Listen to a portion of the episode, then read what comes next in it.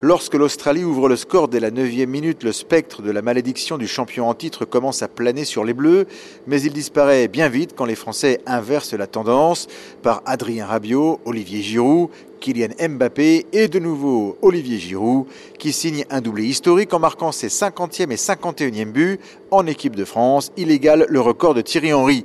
Cela vaut bien l'hommage d'Antoine Griezmann, lui aussi très en vue hier soir. On sait que Olive, euh, qui marque ou qui marque pas, c'est toujours un joueur important pour nous, il nous fait du bien et j'espère qu'on pourra l'aider à dépasser ce, ce record. En attendant, les Français ont évité la mésaventure qu'a connue l'Argentine, battue par l'Arabie Saoudite pour son entrée en lice, note avec justesse Benjamin Pavard. Nous, on voulait pas être euh, dans ce genre de situation. On a été serein même quand on perdait 1-0. Serein malgré la nouvelle tuile qui touche le groupe France, la sortie sur blessure du défenseur Lucas Hernandez, forfait pour le reste de la Coupe du Monde. Cette sérénité est soulignée par le capitaine Hugo Lloris. On a su être performant euh, devant, on aurait pu marquer encore plus de buts. Dans l'ensemble, c'est une bonne entrée en matière. D'autant que la France est seule en tête de son groupe avant d'enchaîner samedi par un deuxième match, cette fois face au Danemark.